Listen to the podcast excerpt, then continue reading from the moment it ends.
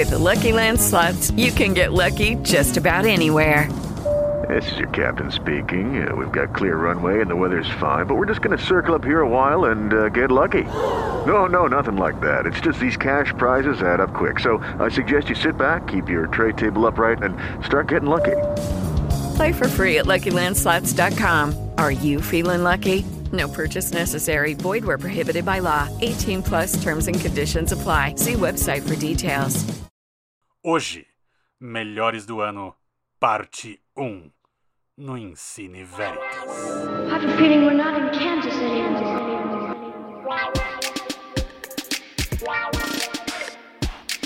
Ele falou com a boca tua, rapaz. Come back tomorrow. Because I said so, that's why. You're gonna need a bigger boat. It, Jake. It's Chinatown. Yeah, well, that's just like uh, your opinion, man. Você veio aqui ao Ensine Veritas porque você busca dicas de o que assistir no cinema e no streaming, não é? Então aqui vai a dica das dicas. Conhece o serviço Mubi.com? Mubi é uma plataforma de streaming diferente de todas as outras. Tem uma curadoria, não algoritmos, uma curadoria trazendo para o seu catálogo o melhor do cinema mundial. Do horror à comédia, dos filmes experimentais aos clássicos, de Almodóvar a Lars von Trier, você encontra tudo o que há de mais bacana no mundo do cinema. E já que você está no Ensine Veritas, entre no link mubi.com barra Ensine Veritas e você ganha 30 dias grátis de Mubi. É como se você tivesse um festival de cinema na sua casa. mubi.com barra Ensine Veritas. Assine já. Olá, as nossas listas de melhores do ano será apresentadas, nossas serão apresentadas em duas etapas. Primeiro, cinco filmes, semana que vem, mais cinco filmes. Aqueles lançados nos cinemas ou nos streamings nesse ano de 2022 que se encerra. E a minha lista em particular está em ordem alfabética. E eu começo com After Sun, longa de estreia da cineasta escocesa Charlotte Wells. Ela também é autora do roteiro, acompanhou a montagem do filme. É um filme onde ela trabalha a questão da memória, no caso, a lembrança da relação dela com o pai, um momento onde ela, ainda criança, passou uma temporada com o pai na Turquia e ela vai montando essa lembrança a partir da imagem que ela tem do pai, a imagem que os outros têm do pai e algumas lacunas ela também preenche com essa imaginação.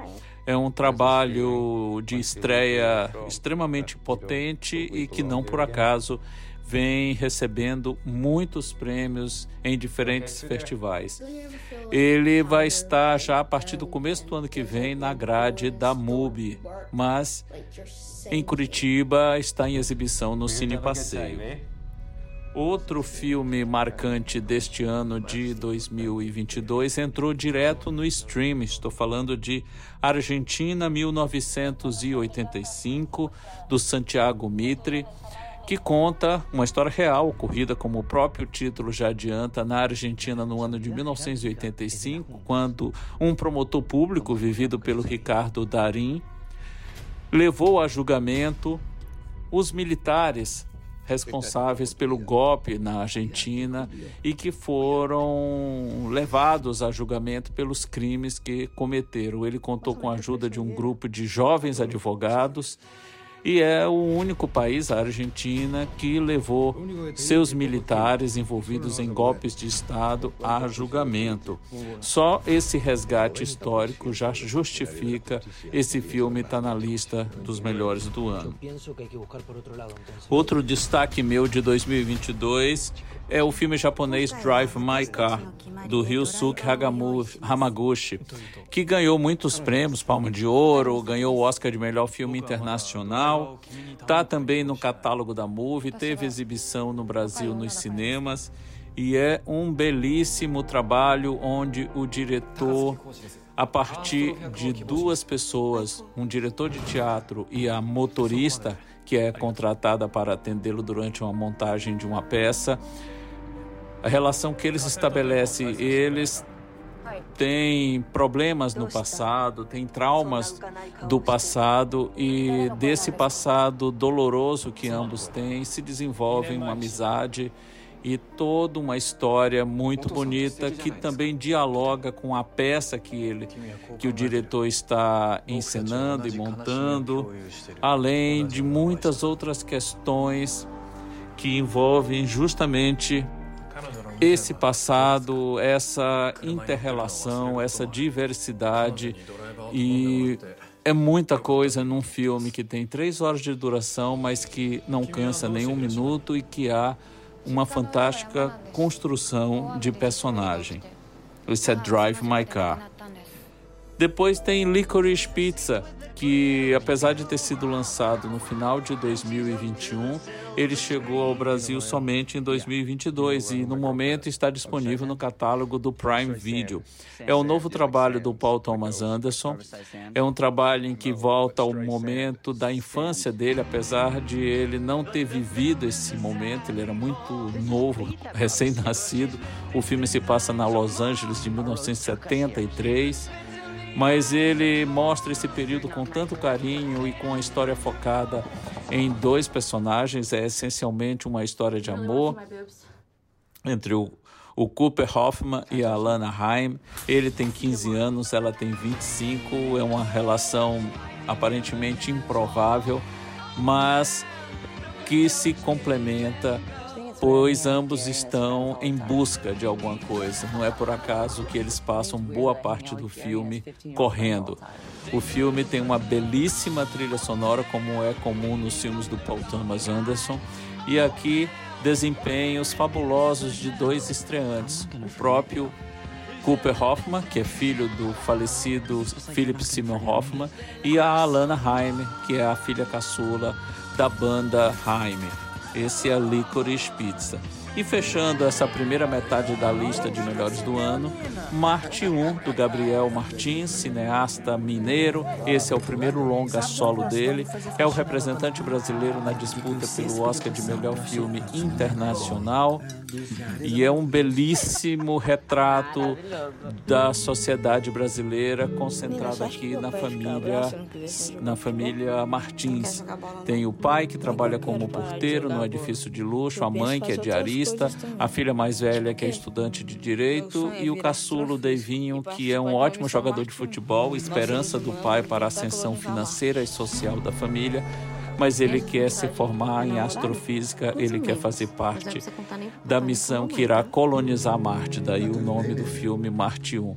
Um belíssimo trabalho com um viés político bem definido que funciona como subtrama, ele está lá atrás acompanhando essa história principal e que reforça o caráter forte de produção da empresa Filmes de Plástico lá da região de Belo Horizonte. Semana que vem tem os outros cinco. Até lá. Vocês ouviram a lista, a primeira parte da lista do Marden Machado. E agora eu, Paulo Biscaia Filho, vou falar a minha lista, né, a minha primeira parte, meus primeiros cinco melhores trabalhos audiovisuais do ano. Eu sempre dou uma é, subvertida nessas listas porque eu não me atenho a longas metragens. Eu gosto de misturar tudo aquilo que eu vi, tanto de longas como de séries de TV, videogames já entraram, pode ser que entrem ou não nessa lista ainda. Então, vou começar justamente com uma série, que é a série que mexeu com a cabeça de muita gente, a começar pelo uh, nosso querido chefe Rogério Galindo, aqui o editor do Plural, que me xingou bastante por ter ficado viciado em Severance, Ruptura, a série da Apple TV Plus, que tem o Ben Stiller como showrunner. Ela uh, que conta a história de pessoas que trabalham numa empresa que fazem uma ruptura de uh, realidades. Você tem uma vida dentro da empresa e você não lembra de nada que acontece fora, e a vida fora da empresa, você não lembra de nada que acontece dentro da empresa. É uma crítica social poderosíssima, magnificamente dirigida e interpretada, com uma trilha sonora espetacular. Severance Ruptura é minha primeira indicação. E para manter ainda na Apple TV Plus, teve um outro filme que oficialmente é de 2021, mas chegou ao streaming uh, apenas em 2022, foi lançado aqui no Brasil apenas em streaming, que é o Macbeth, do Joe Cohen. É, eu sou uh, absolutamente alucinado por esse, esse texto do Shakespeare e já vi diversas montagens, mas a adaptação que o, o Joe Cohen fez com a Frances McDormand como Lady Macbeth e o Denzel Washington como uh, o próprio personagem título é absolutamente deslumbrante. Ousada, moderna, poderosa, com atores com pleno domínio de tudo aquilo que estão fazendo e imagens belíssimas também. Continuando, vou repetir aqui o Marden Licorice Pizza do Paul Thomas Anderson foi outro filmaço que uh, mostra que mesmo quando Paul Thomas Anderson está tentando ser mais leve e quase trivial, ele continua sendo um grande mestre do cinema. Um outro filme que eu preciso citar nessa lista, porque é muito curioso, é o filme Pearl, do Ty West. Esse filme ele ainda está para ser lançado nos, uh, nos cinemas, está em alguns canais, e ele é muito curioso tá nessa lista pelo seguinte: o, ele faz parte de uma trilogia uh, com a atriz uh, anglo-brasileira Mia Goth, que começou com o filme X, X, que para mim é o pior filme do ano. é um filme muito ruim, mas Pearl mostra a Mia Goth fazendo um trabalho espetacular e o próprio trabalho do Ty West na direção, emulando por horas filmes da década de 50, mas misturado com uma violência extrema dos mais uh, apavorantes filmes de horror, faz com que Pearl seja essa potente crítica ao, à obsessão por estrelato. Outro filme que também foi direto para streaming é a produção do Roku Weird, The All Yankovic Story. Uh, sim, esse filme eu, eu vou colocar na lista. É um filme esquisitíssimo. Ele. Uh, pense se o biografado tivesse liberdade plena para escrever a sua própria história, fazendo um autoelogio tão exagerado, mas tão ridículo, que fica engraçado. E com a consciência disso, Weird e Al Yankovic Story faz com que é, o filme seja uma releitura dessas é, biografias de cinema que faz com que a gente se empolgue pelo personagem, mesmo sabendo e principalmente sabendo que nada dali é verdadeiro. Esses são os meus cinco primeiros filmes desta primeira parte de melhores do ano. E agora vamos ouvir a lista do Luiz Gustavo Vilela. E aqui vão cinco dos meus filmes favoritos do ano. Começando com um que deve aparecer em muitas listas, que é o The Northman, O Homem do Norte, do Robert Eggers. Ele atualiza, indo na raiz, né, um movimento duplo, o mito do... O mito, né, enfim, a peça shakespeariana do Hamlet, né, indo a, na, na origem nórdica. Brilhante filme que vai discutir masculinidade com uma belíssima participação do Bjork. Né, o segundo Diários de Otsoga, de Maurim Fazendeiro e Miguel Gomes, um filme português que vai tematizar a pandemia. Isso é muito bonito no filme, funciona muito bem. Inclusive, retomando um, um neoclássico do Miguel Gomes, do próprio Miguel Gomes, que é aquele querido mês de agosto. Né? Otsoga é agosto ao contrário e acompanha esse grupo de atores que está tentando fazer um filme de trás para frente, né? daí o Otsoga. Seguindo, This Much I Know to Be True, né, do Andrew Dominic, um documentário show que está na MUBI sobre o Nick Cave e o Warren Ellis, né, os dois grandes músicos australianos. É um filme brilhante, lindíssimo, é, semi-religioso, inclusive, né, porque vai tocar em, em, nessa, na música enquanto essa experiência transcendental e é, é, talvez o filme que mais me tocou esse ano. Eu assisti, o único que eu assisti duas vezes. Então, considerem. Outro que eu achei um dos melhores do ano é o é, Marte 1, do Gabriel Martins, né, um filme que infelizmente não foi selecionado ao Oscar de melhor filme estrangeiro, que é uma outra questão que a gente está discutindo aqui neste é, podcast hoje, né, porque estamos no calor do momento dessa não indicação, é, e aí vou falar mais sobre ele neste momento né? Mas ele está disponível em algumas plataformas, vale a pena dar uma olhada. É um filme muito bonito. E por fim, nesta primeira seleção, temos Memória de Apchatpong Weerasethakul, que é um diretor tailandês que vai fazer um filme ali na, na Colômbia, né? buscando inclusive na, na Colômbia ecos da sua Tailândia natal e que acompanha Tilda Swinton numa viagem que vai buscar, é, ela está buscando a origem de um som que ela ouve. E esse som é um eco de uma certa memória do mundo, é, memória de um universo. É uma coisa muito bonita, vale a pena dar uma assistida. E eu espero que, se vocês não viram esses filmes, que vocês vejam. É, se não gostarem, pelo menos se sintam instigados. Eu, particularmente, gosto bastante.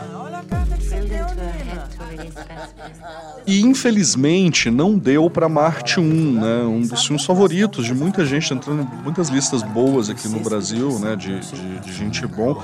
Não deu para Marte 1 no Oscar, ele não apareceu na primeira lista, né? De pré-indicados ficou, né, porque ela vai ser depois refinada no ano que vem. Entraram nossos vizinhos aqui, que é o Argentina 1985, né, que é da Argentina. É, um outro que parece ser bem interessante, que entra mês que vem na MUBI, é o Holy Spider, da Dinamarca, sobre um serial killer dinamarquês, né? É, entrou Nada de Novo no Front, né, da Alemanha, que é um filme da Netflix. Né? Entrou Bardo, é, né, a falsa crônica de algumas verdades que também está na Netflix, é da Netflix, é um novo filme do Inharrito, e entrou é, Decisão de Partir, que é um filme da MUBI, mas sem previsão de entrar no catálogo aqui, porque ele tem previsão de estrear em janeiro, é o novo filme do Park Chan-wook, que vem sendo muito elogiado, e o polonês é, I.O., né, que acompanha um burrico, né, é, entre outros. Esses são os que me chamaram a atenção. Como sempre, é uma, é uma categoria muito disputada, porque você está disputando com o mundo inteiro, né, com o que se considera de melhor que cada país é, produziu naquele ano. Então, vale a pena ficar de olho e alguns desses a gente já, já pode ver, né? E aí acaba questionar, será que o Bardo é melhor que Marte 1? Será que Nada de Novo no Front, a terceira ou quarta versão de Nada de Novo no Front é melhor que, arte, que Marte 1? Será que é possível comparar a arte, né? São questionamentos que eu acho é, bastante interessantes, assim. E lembrando que não é porque o Marte 1 não está no, no Oscar né, que a gente ficou sem. A gente ainda está fora do páreo, né? Tem dois filmes. O primeiro é Sideral, né, do Carlos II, que é um curtinha, né, entrou na, na pré-lista de melhores curtas-metragens em live action, né, que não são de animação, com atores reais. Né? E o outro é O Território, que é um filme, é, uma coprodução entre o Brasil e a Dinamarca, que conta com né, um, um documentário que conta até com a ajuda dos indígenas Urueu Uau né? É, que também está ali na categoria de melhor documentário de longa, né? Não é um curta. Então, a gente está aí na disputa ainda, né? São, são dois filmes é, relativamente importantes. Então, vamos ver é, o que nos aguarda aí nos próximos momentos. E essas são as dicas do Ensine Veritas dessa semana. Acompanhe a nossa programação assinando o nosso podcast nos principais agregadores. O Ensine Veritas é mais um podcast da família de podcasts do Jornal Plural. Eu sou Paulo Biscaia Filho e o Ensine Veritas também é apresentado por Marden Machado e Luiz Gustavo Vilela. A produção é de Rafael e Cristina. Acompanhe a gente também nas redes sociais, arroba Podcast. Até a próxima semana. Tchau!